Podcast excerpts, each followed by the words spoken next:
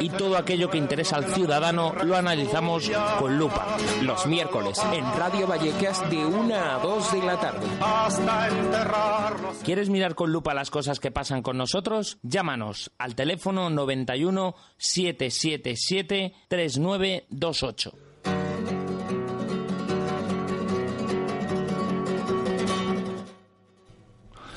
Muy buenos días, queridos oyentes. Nos encontramos un miércoles más con nuestro programa La Lupa, donde analizamos la actualidad social y política y económica de nuestro país. Hoy no contamos con la presencia de Cándido, que sigue con problemas de salud y al cual deseamos un presto recibimiento, perdón, recibimiento, un presto restablecimiento desde estas ondas. Y tampoco contamos con la presencia de Rafael Merino, que hoy no ha podido asistir.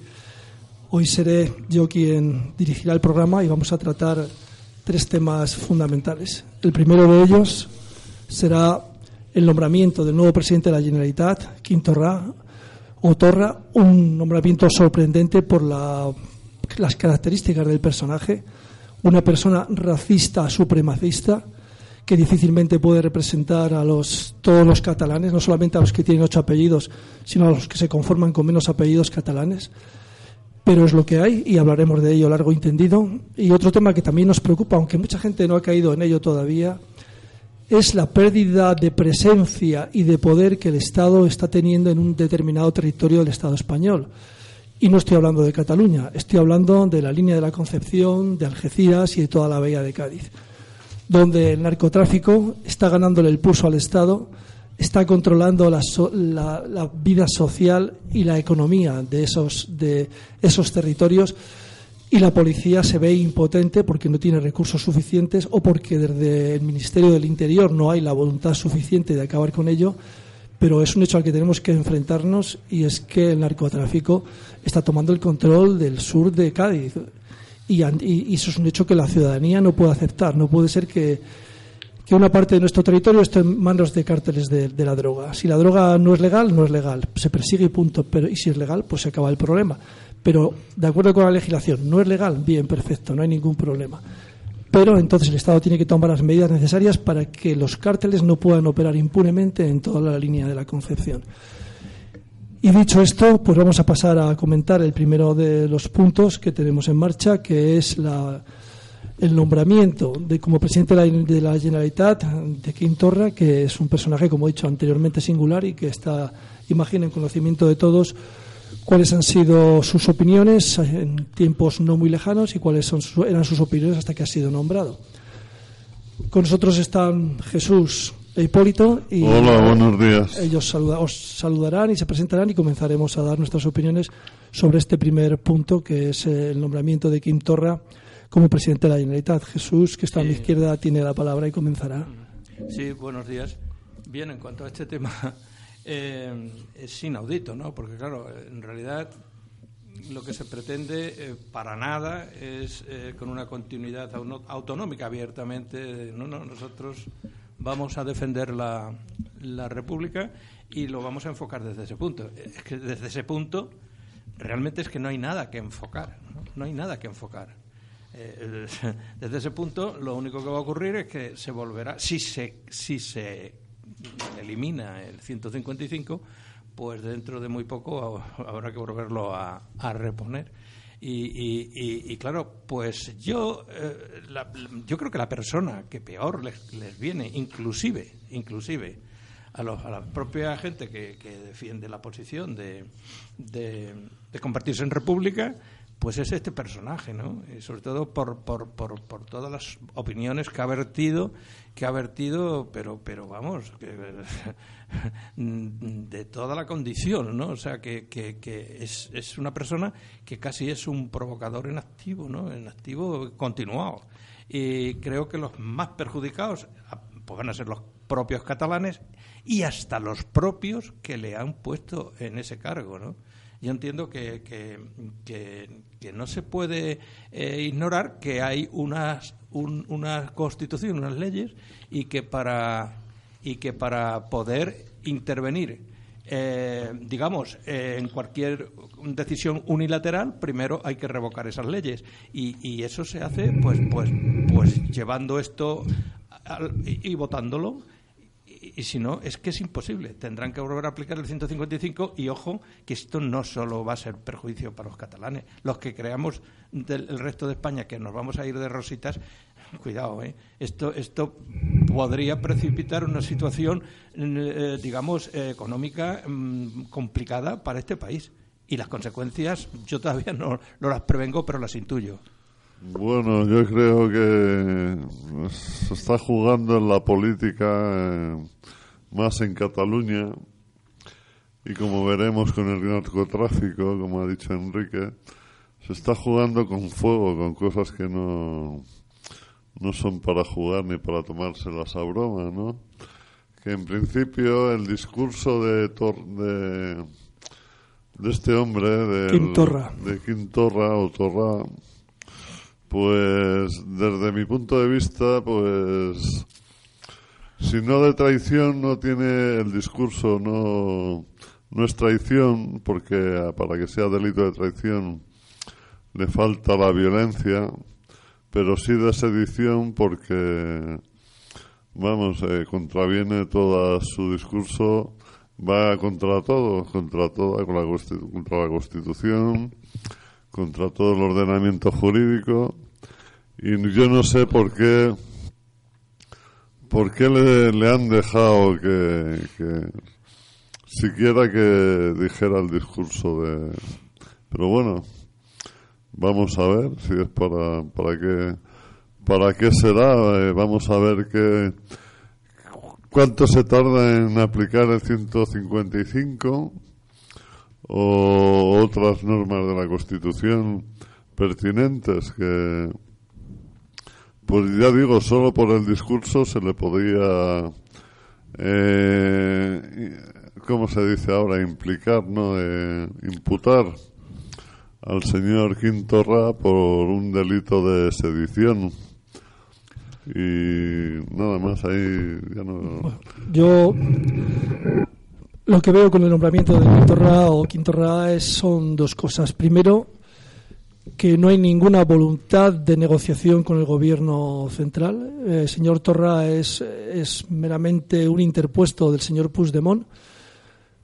Tiene un discurso, o sea, lo que han, han, elegido a la persona más radical de las posibles para ponerle al frente de la Generalitat con el único objetivo de decir, que aquí estamos y no penséis que aquí hay nada que arreglar, que aquí vamos a ir a por todas y vamos a seguir con la confrontación, pase con lo que pase. Nos da igual que si la Constitución se modifica, que si no, no. Aquí la independencia y nada más. Y hemos puesto al peor. Y luego ya analizamos a ese peor, a ese señor, y es que es, es, que es increíble esa, que esa persona pueda ser presidente de una comunidad autónoma. ¿Por qué digo esto? Este señor, aparte de 20.000 tweets ofensivos, contra los españoles y contra los que no tienen ocho apellidos catalanes, tiene artículos escritos en los que dice textualmente que, de acuerdo con los estudios de ADN, de acuerdo con los estudios antropológicos y morfológicos del cráneo de los catalanes, su mandíbula y su ADN implica que son de una raza blanca, son más blancos que el resto de los españoles, que somos más morenos, tenemos el pelo más rizado y no sé cuántas historias más, y más somos más tontos. Y entonces resulta que como son una, ellos son una raza blanca superior a la española y por tanto son superiores a los españoles. yo admito que diga que nos llame hienas, víboras, bestias, que eso no lo ha llamado en otros artículos. Parece ser que para él los no catalanes, los catalanes, los españoles o que se consideran españoles que viven en Cataluña, aunque sean catalanes, son bestias, hienas y víboras, llenas de odio. Eso también lo ha escrito en otro libro. Él tendrá sus razones. Eso, bueno, son injurias, son insultos que nos podemos sentir muy ofendidos por ellos. Pero que diga que son más blancos que nosotros, que los restos españoles, y que por eso los catalanes son una raza superior, Hombre, eso en boca del Ku Klux Klan, pues me parecería razonable. En boca de un nazi de la época de la Alemania de Hitler, pues me parece pues también razonable. Pero que lo diga un señor en Cataluña en el siglo XXI, pues revela que han puesto ahí a una persona indigna absolutamente de, de ostentar ese puesto porque si considera que los catalanes de ocho apellidos son superiores racialmente a los catalanes que tienen menos apellidos, ¿qué va a ser de los señores con apellidos castellanos que le votan? ¿Qué va a ser del señor Rufián, que resulta que sus padres no sé si eran de Soria o de, o de Cuenca o de no sé dónde. ¿Qué va a ser de, la señora musulmana que va con el velo y si considera que su, su, raza es inferior y menos blanca que la de los catalanes?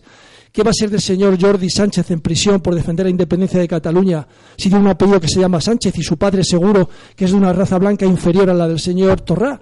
O sea, ¿cómo es posible que ese hombre esté ahí? ¿Por qué lo han puesto? ¿Es un agente del, CNI y lo han puesto ahí para, para, acabar con el proceso independentista? Porque si no, no se explica. y otra cosa peor todavía.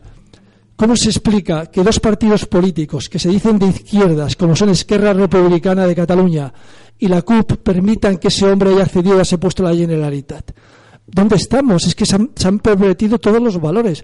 No vale que ahora el señor Torra diga, ah, es que aquello lo escribí en un momento de calentamiento periodístico y que para mí los españoles son el pueblo hermano. Seremos un pueblo hermano bastardo por todo lo que he estado diciendo anteriormente. Ese señor es un racista supremacista y debía de estar en, en un estado del sur, en los Estados Unidos, en Alabama, en Carolina del Sur o en Georgia y no, y no debe de estar presidiendo la Generalitat de Cataluña. O también podía estar en Alemania nace en los años 30. Porque, si, como decía Javier Cerca, si cambiamos catalán por alemán y cambiamos español por judío, le, cuadra el discurso perfectamente. Un racista supremacista. No digamos que nazi, porque los nazis, además de racistas supremacistas, eran otra serie de cosas que perseguían a sus enemigos políticos y los exterminaban. Pero este señor es un racista supremacista persiguiendo una, presidiendo una comunidad autónoma que tiene que representar a todos los catalanes, con independencia del número de apellidos que tengan. Es algo inconcebible. Y no, no digo decepcionante, es inadmisible. Confío en que los catalanes reaccionen y se den cuenta de qué personaje han puesto al frente de su gobierno. Eh, buenos días. Eh, hay dos noticias de actualidad. Una, que estamos aquí en honor a todos ustedes, pero si no fuese por ese motivo estaríamos ahora rodeando el Banco de España porque hay una gran concentración de pensionistas protestando por las condiciones que nos quieren imponer. Eh, aparte de todo esto, acaban de publicar que la justicia belga no va a extraditar a los presos, eh, mejor dicho, a, los eh, a los exiliados políticos que están allí por un parece ser que eh, lo achacan a un defecto de forma y los comentaristas opinan que el mismo efecto, de forma existe en Alemania, en, en la petición de la extradición en Alemania, por lo cual es muy presumible que tampoco se conceda la extradición de los exiliados políticos que están allí. Eh, independientemente de esto, mm, y como consecuencia, nos da la sensación, o por lo menos me da la sensación, de que eh, estamos haciendo un ridículo espantoso en relación a la justicia española eh, con respecto a la justicia internacional. Mm, eh, bueno, efectivamente se ha propuesto un cambio mm, de, legislación española que, bueno, pues si se realiza y se realiza sensatamente, pues bienvenida sea. En segundo lugar, el choque de trenes se ha convertido en el choque de un meteorito. Mm, esto es progresivo, cada vez los daños son muchísimo más terribles y como em, eh, las previsiones son nefastas em, por varios motivos, primero pues eh, ha habido una encuesta en Cataluña que ha demostrado que en otras elecciones pues seguiría ganando Ciudadanos, pero por eh, menos mayoría y habría un incremento de los votos a favor del nacionalismo y del separatismo. bueno, eh, el otro motivo es que nos enfrentamos ahora a dos gobiernos eh, opuestos pero con eh, la, la, misma virulencia. Son gobiernos nazis, el gobierno de la Generalitat, eh, pues por lo que se ha expuesto anteriormente, pues es equivalente a un gobierno eh, nazi, eh, separatista y intolerante, y por otra parte, pues todo mm, hace pensar que el gobierno en España tenderá a estar en manos de otro partido nazi como son ciudadanos. Por lo tanto, el entendimiento entre dos partidos que tienen tendencias equivalentes en sentido opuesto pues, puede resultar verdaderamente desastroso. Ya estamos perdiendo la oportunidad de lo que había salvado la, situación cuando había tiempo de hacerlo, que era un referéndum pactado, pero tal y como están las cosas, cada vez es muchísimo más difícil que haya un entendimiento y se pueda proponer una solución eh, pacífica que resuelva el problema por medios políticos, no por medios de fuerza, no por medios judiciales, ni de otro tipo de fuerza, que lo único que conduce es verdaderamente una situación imprevisible y desastrosa.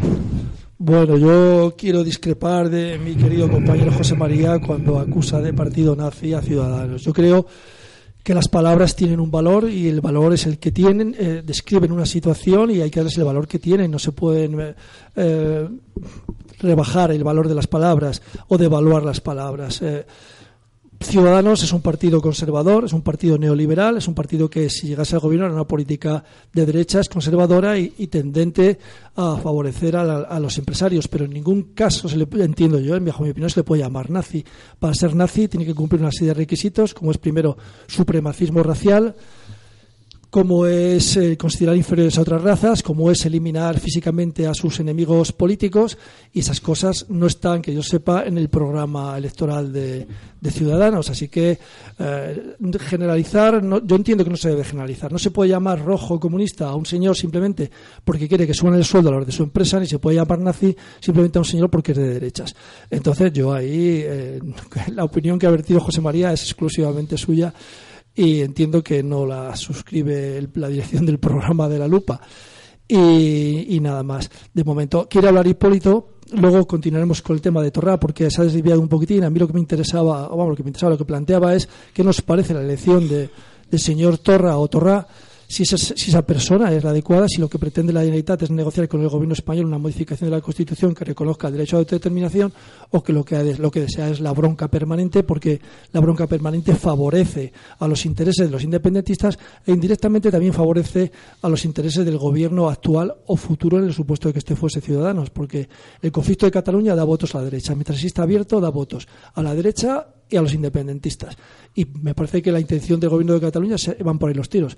Hipólito nos quiere seguir comentando. Yo quería decirle a nuestro amigo José María que tampoco son exiliados políticos, son prófugos de la justicia, por, eh, legalmente, vamos. Eh, sí, bueno, que son el casi el 45% de de los votantes, o un poco más, 47%, pero que representan, vamos. Pero es que aquí teníamos que tener clara una cosa, que hayan sido elegidos mediante medios democráticos no significa que la democracia solo sea elegir y votar. No, la democracia es un conjunto de cosas y entre ellas también se cuenta el acatar y el cumplir las leyes y seguir una legalidad vigente que se ha conseguido pues entre todos más o menos. Y, y es que esta gente estos los independentistas catalanes es que no no quieren asumir las leyes que nos damos entre todos. Quieren poner ellos las suyas. O sea, es decir, la mitad de la población quiere subirse a la chepa de la otra mitad y es que es así. Bueno, no, no solo de la otra mitad, sino de todos los españoles, que eso es lo más grave. Y bueno, y quería decir otra cosa, que yo no sé cómo Esquerra Republicana se ha, se ha dejado llevar por todo este embolado. No lo entiendo, no lo comprendo. Y en fin, yo lo siento por Junqueras. Sí, eh, bueno, eh, abundando en este tema.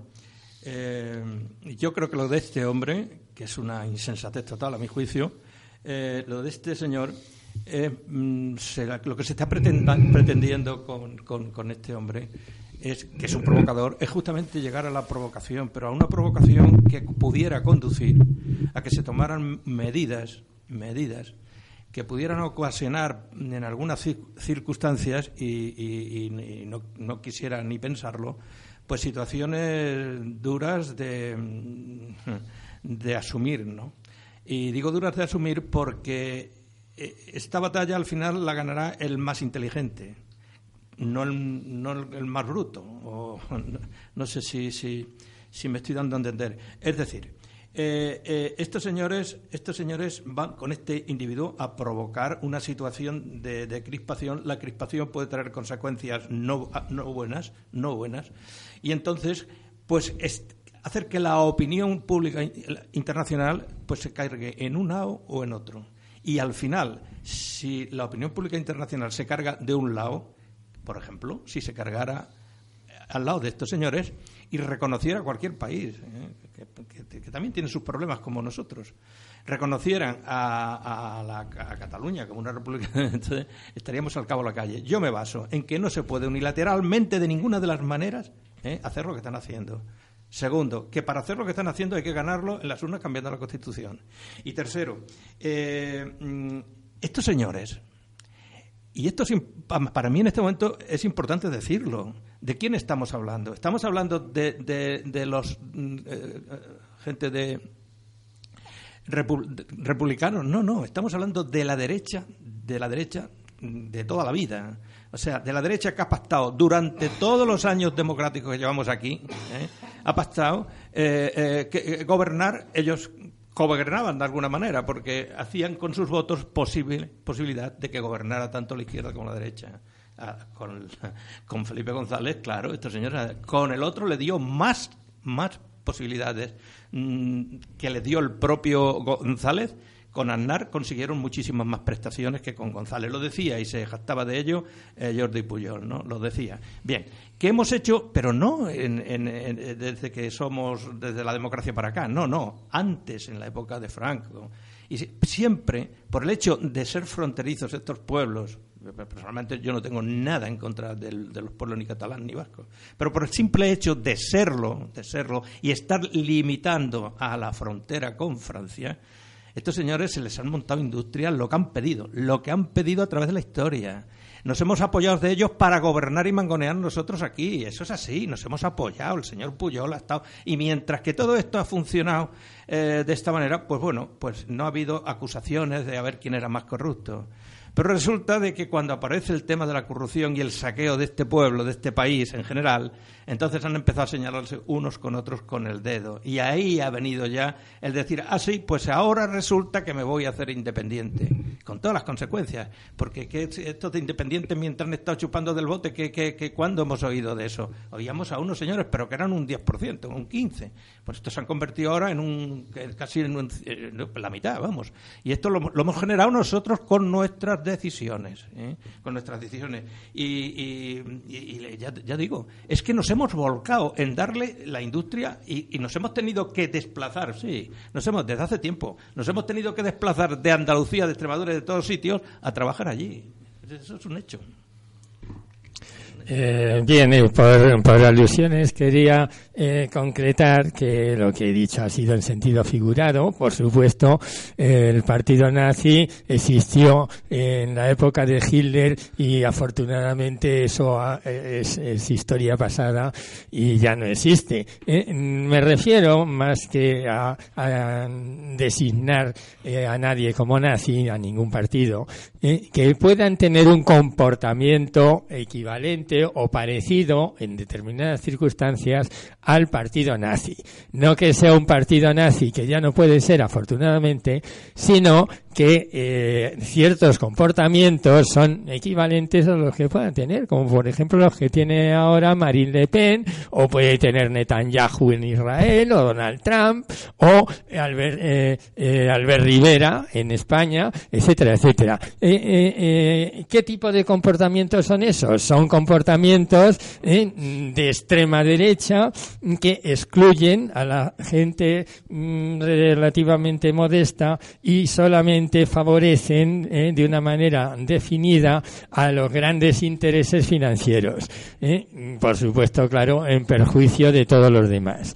Mm, por supuesto, eh, Torra o Torra es un señor que tiene esas características. No solamente mm, excluye a los españoles o a determinados españoles de, de sus proyectos, eh, nos, nos discrimina, eh, sino que, por otra parte, es una persona de extrema derecha en la que los catalanes no tienen ningún no tienen que tener ninguna confianza para que resuelva los, problemas sociales que les afectan de una manera muy importante. No pueden tener ninguna expectativa en que eh, haga algo a favor de la educación, de la sanidad, de los servicios sociales, de las pensiones, etcétera, etcétera. No va a hacer nada en relación a eso. Probablemente les va a pasar a los catalanes lo mismo lo que, que nos está pasando a nosotros con el Partido Popular, que lo mismo que Ciudadanos tienen una tendencia a favorecer los intereses de las grandes multinacionales, de las grandes eh, capitales financieros y estrujar eh, eh, los, los derechos sociales para arrimar más beneficios a esos protegidos suyos. Bueno, pues esto es lo que mm, es de esperar que eh, le ocurra a, los catalanes como consecuencia de la elección de, de. Mm, mm, aquí hay que pensar eh, en las causas, no, no solamente las consecuencias. ¿Por qué los catalanes van a tener esta situación eh, trágica? Pues sencillamente porque se lo han buscado porque cuando ha habido elecciones han votado a, este, a este partido y les ha venido Puigdemont, ahora les viene este, y, sus penurias eh, sociales, políticas, económicas y de todo tipo, pues eh, cada vez estarán en un nivel más alto. ¿Cuál es la solución? Pues que cuando haya elecciones, ahí, pues eh, sean sensatos y voten a la gente que les pueda defender, no a la gente que les pueda hacer la vida imposible. Mm, aparte de, esto, pues hay una serie de consecuencias, ¿eh? consecuencias que eh, se derivan del comportamiento de España hacia Cataluña en, esta situación.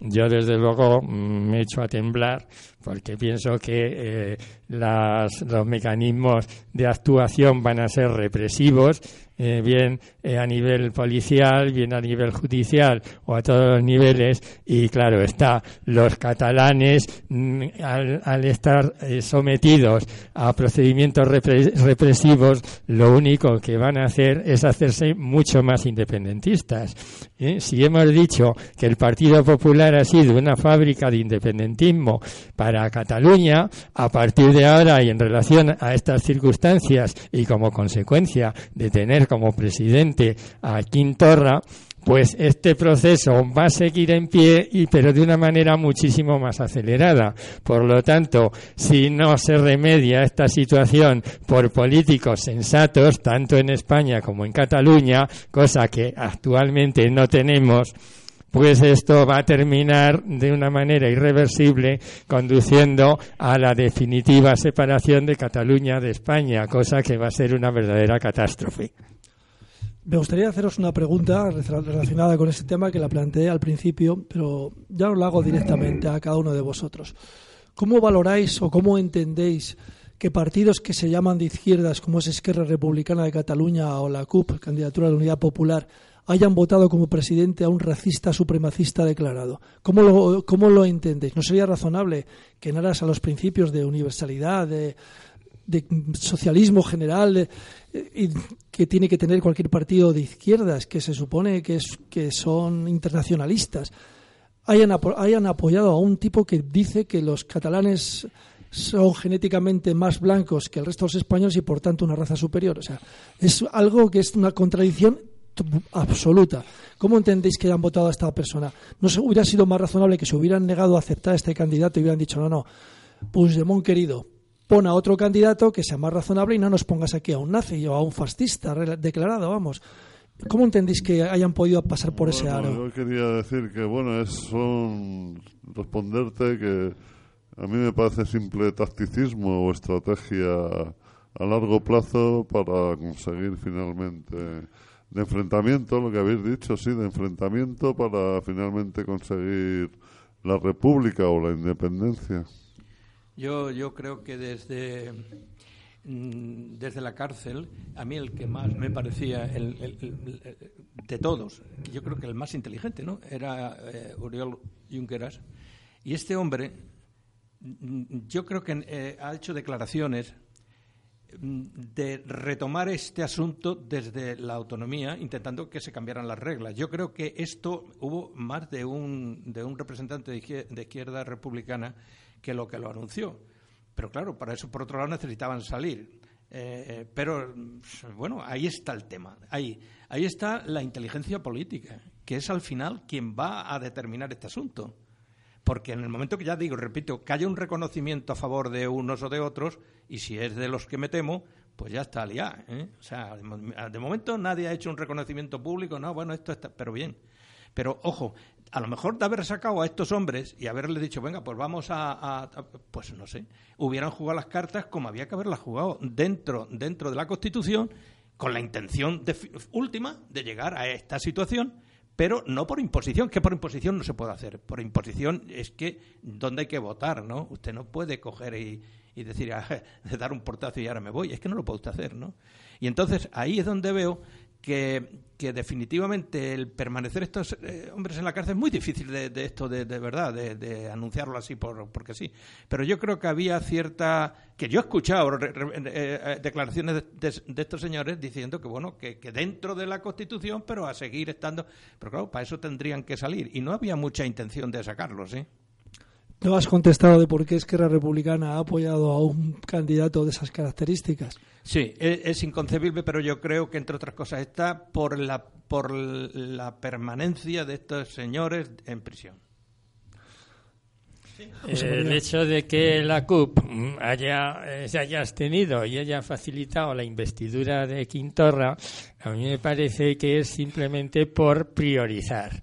Para ellos lo más importante es, mm, eh, es conseguir a toda costa la República Catalana. Lo demás mm, vendrá después por añadidura, pero para ellos eso es básico y fundamental. Como han visto que esta persona es una persona totalmente intransigente en relación a ese tema, eh, mm, han, provocado su investidura pensando que gracias a él se va a conseguir la, eh, la República Catalana de una manera real eh, y, efectiva. Entonces, claro, esto es verdaderamente tremendo. ¿En qué, qué perspectivas hay en relación a eso? Pues la única perspectiva es que cuanto antes pueda haber elecciones y que los catalanes eh, voten con sensatez y que eh, también los, los, partidos políticos en España pues actúen con sensatez y en vez de tener un partido político la muleta de ese partido ahora ya no sabemos cuál es el partido y cuál es la muleta porque probablemente se va a invertir la situación. A lo mejor ahora la muleta de Ciudadanos va a ser el Partido Popular. Pero en definitiva están ahí. Y luego hay un tercer partido cómplice que también está contribuyendo junto con los demás a que no haya ningún entendimiento político y a echar más leña al fuego. Bueno, pues si esto se, consiguiera que cambiase, si el partido cómplice recapacitase y dejase de actuar de esta manera, que por otra parte le está restando cada vez intención de voto, pues eh, yo me imagino que llegaría un momento en que podría haber una eh, negociación política siempre y cuando el interlocutor catalán que hubiese elegido en unas eh, elecciones previsibles y hubiese elegido una mayoría sensata, pudiese estar dispuesto a la negociación política. Pero claro, eso es simplemente pues ciencia ficción. Porque hoy por hoy ninguna de estas circunstancias eh, existen. Tenemos eh, una intransigencia absoluta, tanto en los interlocutores españoles como en los interlocutores catalanes, Y, es eh, verdaderamente temible el pensar en, en, dónde puede derivar esta situación. Ojalá derive a la convocatoria de unas elecciones cuanto antes y que las cosas se conduzcan en la manera que eh, yo estaba planteando. Yo, mi opinión voy a darla también. Yo creo que el hecho de haber nombrado a una persona absolutamente intransigente y contraria a cualquier acuerdo, porque con, una etnia a la que considera inferior, o con, como somos los españoles, tiene como fin mantener la estrategia de la, de la tensión hasta que haya nuevas elecciones en octubre o noviembre o cuando sea. Porque la, estrategia de la tensión y mantener la tensión significa que mantiene movilizado a los catalanes independentistas. Si esto se, todo se normalizase, hubieran nombrado un candidato asumible por todos, dialogante, dispuesto a, tragar, entre comillas, con la Constitución y negociar una modificación, eso implica una desmovilización del nacionalismo. Y eso no lo quieren. No lo quiere el señor Puigdemont ni lo quieren muchos dirigentes catalanes. Quieren mantener la tensión hasta el final, que la gente esté movilizada y en la calle. Y de paso, ¿Eso a quién favorece? Favorece a los independentistas catalanes y favorece a aquellos partidos españolistas o españoles o estatales que, que, les viene fenomenal esa estrategia para tener una bandera que alzar, que su bandera es la lucha contra el independentismo, la unidad de España, no sé qué, no sé cuántos. Es decir, esto beneficia fundamentalmente, el nombramiento de este señor, a los independentistas catalanes, al Partido Popular y a Ciudadanos. Y con las, las vista puesta en las elecciones de octubre. Mientras esto esté así, Pepe y Ciudadanos seguirán sacando unos réditos políticos espectaculares. Conclusión, conclusión. Concluye. Habría que haber sacado a los que estaban diciendo que estaban dispuestos eh, a seguir trabajando dentro de la situación autonómica. ¿eh?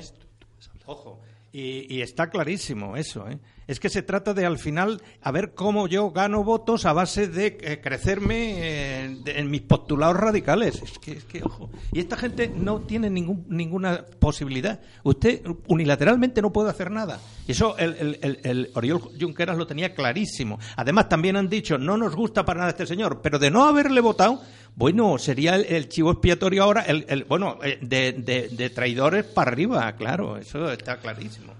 Nuestro técnico de sonido Jerónimo quiere intervenir y darnos su opinión y estamos encantados de recibirla. Buenas, he abierto un poquito las referencias para que podáis escucharme sin, sin ello. Voy a abierto un poquito las referencias fuera de lo que hay ahora mismo ahí, por fuera, por cascos. Vale, os cuento mi opinión. Yo creo que, que no saben qué hacer y están, a partir de ganando tiempo, que también lo creo, creo que también están buscando un chivo expiatorio para que sigan ahí diciendo, ¿veis cómo no somos tan malos? ¿O veis lo que está pasando aquí?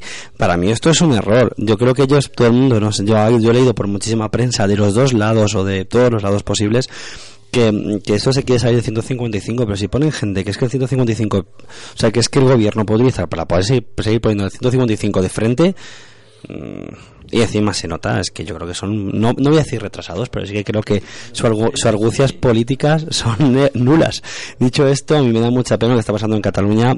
Es ahora mismo tendencia todo de Cataluña en todas las redes sociales a nivel español y me da vergüenza lo que se puede escuchar nuestro en la BBC y en otros, y en Al Jazeera, bueno, refiriéndome a cualquier medio de, de comunicación o medio de noticias internacional, que estemos hablando de unas cosas así, que salgan cosas de este hombre, que es que de, verdad es para echarlo de comer aparte en algunas cosas yo no lo entiendo. Y ya está, no quería decir mucho más.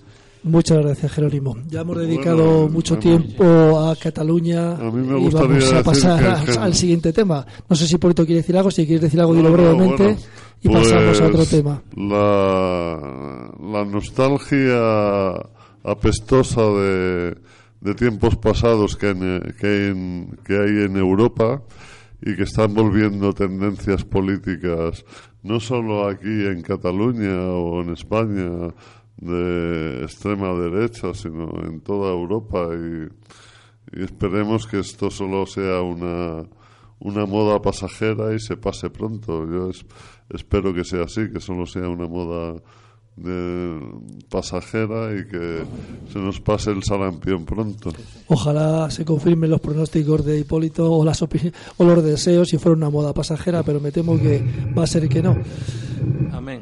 Queríamos pasar, o deberíamos pasar, porque nos quedan exactamente 22 minutos, de un tema que yo entiendo que debe preocupar a toda la sociedad y es cómo una parte del territorio español está fuera del control del Estado, y no me estoy refiriendo a Cataluña, me estoy refiriendo a la bahía de Cádiz, a Algeciras, cómo el narcotráfico está tomando el poder económico, el poder municipal, el poder político y la policía, la Guardia Civil las fuerzas y cuerpos de seguridad del Estado no, o no tienen la fuerza o no tienen las instrucciones del Ministerio del Interior para acabar con esa situación. Va a ser trágico para un Estado que una parte de su territorio esté bajo el dominio de los cárteles.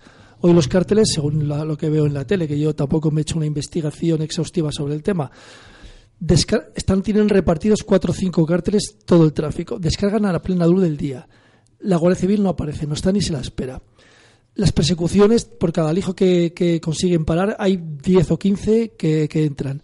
Saben perfectamente dónde descargan los alijos. Además, llega la Guardia y dice, mire, allí en aquella casa que ve usted ahí al lado del río, que tiene un portón que va directamente arriba, ahí es donde descargan las, el hachís. ¿Cómo es posible que eso esté ocurriendo? Luego resulta que les confiscan las lanchas la sacan a subasta y las vuelven a comprar los narcotraficantes. ¿Cómo se llama eso? Eso es, yo no sé, presunta complicidad, porque si a un narcotraficante le pillas una lancha que vale, no sé, 100 mil dólares, euros, ¿qué haces? La destruyes y se acabó. Y si quieren una lancha nueva, que se la compren. No la sacas por una subasta 5 mil, va, yo 7 mil, yo 9 mil, yo 11 mil 500, para ti otra vez. Vamos a ver, el Estado ha, dejado, ha hecho dejación de funciones.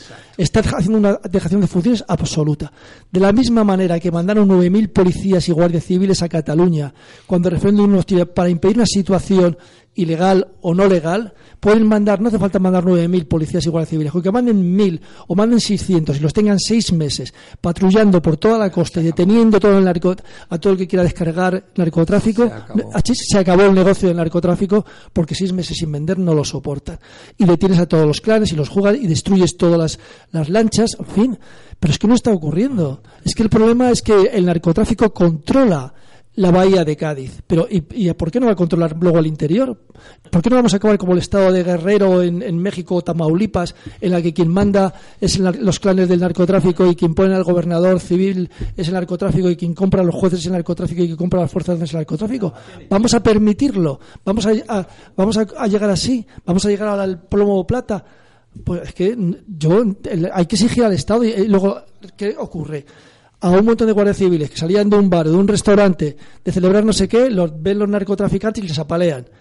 Ah, y el señor Zoy dice, no, no, eso no tiene nada que ver con el narcotráfico, eso es un incidente de un altercado. Eso es un altercado de bar o de callejero, pero lo de Alsaso es terrorismo. Ah, no, no, es que no tiene nada que ver una cosa No, no. El señor Zoido está haciendo una dejación de funciones brutal. Y algún día vamos a pagar por ello y cómo se toman medidas. Me gustaría saber ¿Qué os parece? Si realmente estoy siendo un exagerado o realmente es que una parte del territorio va a acabar en manos de los cárteles como pasaba en Medellín o en Cali.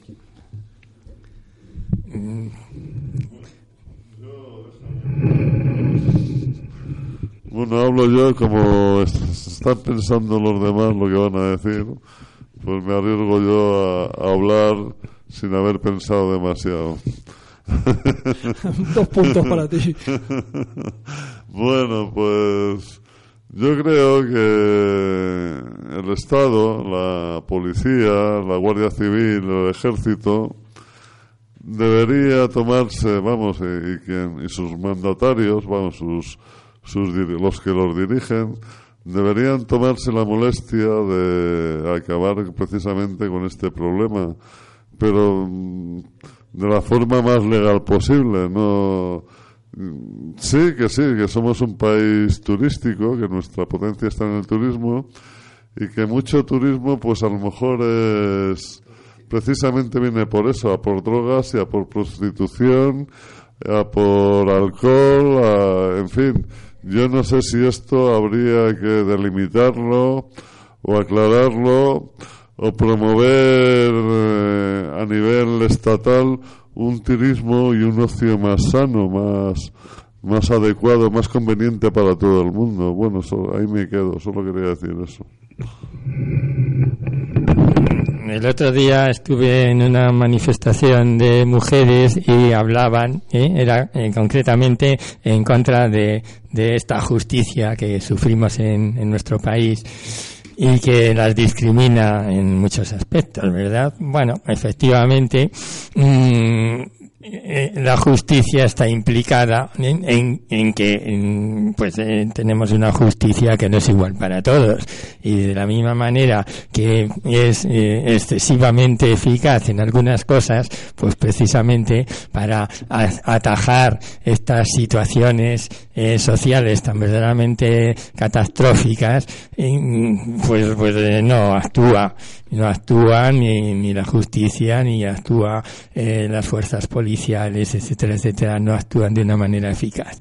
Y en relación a que la justicia va como va y, y no es igual para todos pues así como eh, puede ser muy celosa para determinadas historias pues es muy permisiva para otras y en relación, y para enlazar una cosa con la otra, pues eh, en, eh, como estábamos hablando de que nos parece que estos mm, presos políticos catalanes deberían estar en la calle, pues la idea de, presos políticos ya hemos visto que es muy discutible. Ahora se tiende a llamar eh, lo mismo que las privatizaciones se llaman externalizaciones a los presos políticos les llama políticos presos por motivos políticos.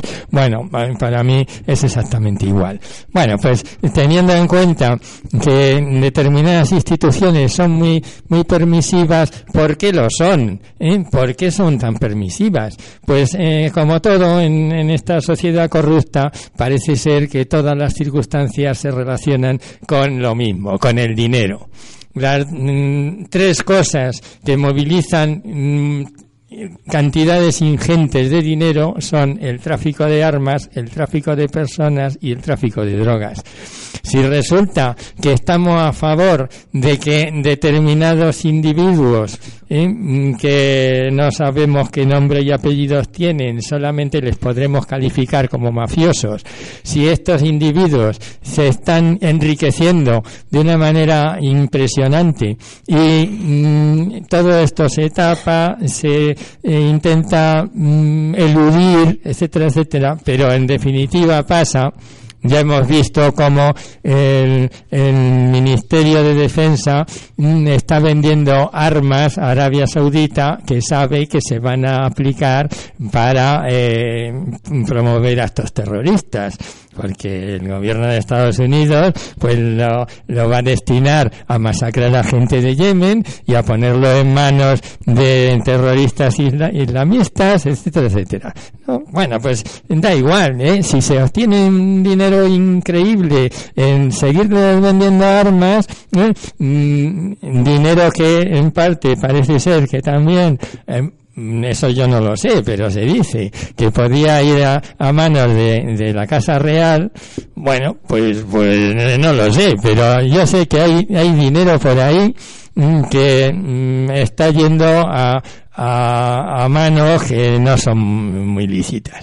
Pero por otra parte, tenemos el problema del tráfico de personas y el tráfico de drogas. Si nos extraña por qué no, no hay mm, tanta, eh, tanta decisión para acabar con esto, pues, eh, hombre, eh, hay quien es mal pensado y piensa que debe a que determinadas personas influyentes que tienen capacidad para decidir pues están intentando camuflar esto porque obtienen determinados beneficios. Entonces, ¿cuál es la conclusión? Pues que tendríamos que conseguir una transparencia total, eh, ver eh, si hay cosas y que están en manos de, determinadas influencias corruptas y por supuesto intentar atajarlo y conseguir que tengamos una actuación legítima de las instituciones del Estado para conseguir que todos estos problemas que nos afectan y nos afectan mucho puedan tener una solución eh, posible y eficaz. Sí, yo eh, abundando en este tema, ¿no? Es que es importante esto, si realmente hubiera voluntad de, cortarlo, vamos, lo cortaban de inmediato, ¿no? pues eso, se llevan a los agentes que haya que llevar durante el tiempo que tengan que estar. Y eso se corta. Ahora bien, hay dos enfoques. Es que ya el colmo ya de los osadía es que el otro día había un, no sé cómo llamar a un, a un, a un señor de estos, capo, no sé lo que era, pero que estaba internado porque le habían herido, no sé joder, que llegaron, asaltaron el, el hospital y se llevaron al señor. Y todavía lo están buscando, ¿eh? Cuidado. Esto tiene muchas voluntades compradas porque aquí no funciona solo el que se lleva al hijo mayor, ¿no? Aquí, aquí es, aquí se hunda, aquí se unta, ¿eh? Y esto compra voluntades y, y, y, la gente, pues, pues no se atreve a hablar. Pero que realmente hay otro enfoque de ver esto. El enfoque es, bueno, está ocurriendo, pero bueno, vamos a ver, ¿eh? a ver si esto llega a un punto en que se hace necesario tomar una decisión radical y nos apuntamos el tanto. Porque esto políticamente se juega muy bien lo estamos viendo diariamente con otras, en otros aspectos. Y sí podríamos estar jugando a eso, pero no se puede eh, eh, dejar de engordar, de engordar el problema hasta, hasta esos puntos, porque a veces eso después cuesta muchísimo, muchísimo más esfuerzo cortarlo que cogiéndolo a tiempo como cualquier enfermedad. Yo me temo que no se puede, no, no creo que la idea sea mantener eso de manera continuada para luego en determinado momento interrumpirlo. Una vez que ha cogido volumen, eso es muy difícil de parar. Y es muy difícil de parar porque se han comprado muchísimas voluntades, porque se han comprado a muchísimas instituciones del Estado, porque se han comprado a muchísimos políticos. Y llega un momento en que ya no mandas. Es decir, el Estado pierde el control del territorio y pierde el control de la justicia y pierde el control de todo. Y, los jueces, pues, o, se, les puede amedrentar. Yo no hablo por, por lo que está ocurriendo en otros países. En España, afortunadamente, no se ha llegado al extremo del plomo o la plata. De momento parece ser que solamente va con la plata. El plomo todavía no ha existido pero si empiezan a moverse grandes cantidades de dinero y el negocio ha alcanzado tal volumen que pueden sentirse amenazados, puede llegar el momento en que se ofrezca plomo o plata. Y entonces ya sí que estás absolutamente perdido y puedes acabar por convertirte en un estado frustrado. No digo, por favor, Perito, no interrumpas cuando habla alguien y menos cuando estoy hablando yo. Bueno, menos no, igual que cuando estoy hablando yo. Entonces, que hay otra, hay otra cosa que se podría plantear para arreglar esto y es la legalización de la marihuana. O sea, de hecho hay que valorar, el, el, el hachís y la marihuana producen un daño a la salud de tal magnitud que haya que prohibirlo y perseguirlo, o su daño a la salud es equivalente o inferior a otros productos que hoy son legales, como es el alcohol, que produce cientos de miles de cirrosis hepáticas cada año y desarraigo familiar y desarraigo laboral y problemas estructurales tremendos en las familias, o el tabaco, que produce, que está ya científicamente demostrado, cientos de miles de cáncer de pulmón, de los cuales muchos miles mueren cada año en España. Pues a lo mejor se podría legalizar y ese narcotráfico brutal que está que, que lo que hace es generar millones o miles de millones de euros se podría convertir en el peor de los casos en un contrabando porque habría otras empresas en España que producirían fabricarían esos esa marihuana o ese hachís o lo que fuera lo venderían en sitios legales pagarían impuestos por cada paquete como se hace con el tabaco o con el alcohol y estaría muchísimo más controlado y sobre todo generaría unos recursos al Estado que luego podría utilizarlos en el tratamiento de desintoxicación para, para la gente que esté que, para los drogadictos. Sin embargo, no se, la droga no está permitido el consumo, pero no está permitido el tráfico. Sin embargo, no se toman medidas para evitar ese tráfico. Ese tráfico cada vez es mayor, ese tráfico cada vez compra más voluntades, ese tráfico cada vez está tomando mayor poder y extendiendo su poder a más, a más poblaciones españolas hasta que llega un momento en que el Estado es, es incapaz de revertir esa situación y tomar el control de esas poblaciones. Yo entiendo que si no se va a legalizar, a corto plazo, lo que tienen que hacer a corto plazo es impedir el tráfico. Lo de legalizarlo es un debate que habría que abrir en la sociedad y ver si vale la pena legalizarlo o no vale la pena legalizarlo. Yo tengo mi opinión personal al respecto que por supuesto es que se legalice a marihuana y se acaba un problema tremendo, pero bueno, es una opinión simplemente. Pero si no se va a legalizar, tiene que impedirlo y tiene que utilizar todos los recursos al alcance para impedirlo, igual que los ha utilizado para impedir un referéndum, que se utilice para impedir un narcotráfico. Venga, Hipólito, ahora te toca a ti. No, bueno, yo digo que no es estatal solo el problema. Bueno, es estatal porque es un ámbito territorial el Estado. A nivel estatal, pues sí, es un problema, pero es que sobrepasa el problema el ámbito estatal, si es que es europeo. Y yo creo que desde la Unión Europea deberían tomar armas, vamos, tomar sin medidas contra el, contra el narcotráfico en toda la Unión Europea. Eh, sobre todo en Italia, en las islas europeas, que por cierto también eh, son susceptibles. En fin, que hay una labor inmensa a nivel europeo y no solo a nivel estatal de España, que no es quitarle la responsabilidad que tenemos, bueno, que tienen los, los dirigentes aquí de la policía o de la Guardia Civil o del Ministerio del Interior o, en fin, en todo el mundo en sus, sus responsabilidades, sino que también las tomen a nivel europeo que las tiene que tomar. Bueno, nos queda un minuto, no sé si alguien tiene que decir algo. Si nadie tiene que decir, parece que Jesús quería hacer simplemente quería hacer una propuesta, si viene, si viene bien, si hay otros intervinientes de algunas, de algunas asociaciones, de alguna cosa, pues lo podríamos. Pero, pero hay una cosa importante, para nada baladil, y es una cuestión que, que merece la pena que le dediquemos unos minutos en el próximo programa o en el que sea. Y es la cuestión esta de las declaraciones del Papa de una manera abierta y de una manera eh, inconfundible para que se entere todo el mundo, no en encíclicas o en... No, no, para que se entere la clase de tropa, o sea, nosotros, el pueblo, ¿eh? sobre el tema de la corrupción estructural. Hasta ahora se nos ha dicho que la magnanimidad del Señor, de Dios, es tan grande y tan que lo perdona todo. Pues mire usted, anchas Castilla, ¿no? No, este Señor dice abiertamente, y ojo, que la influencia de este, de este hombre a es al nivel que las dice es muy importante y yo creo que esas declaraciones nunca se han dicho ¿eh? que la corrupción estructural no es perdonable. O sea, que la magnanimidad de Dios no es tan... Bueno, para los creyentes o no creyentes, me da igual.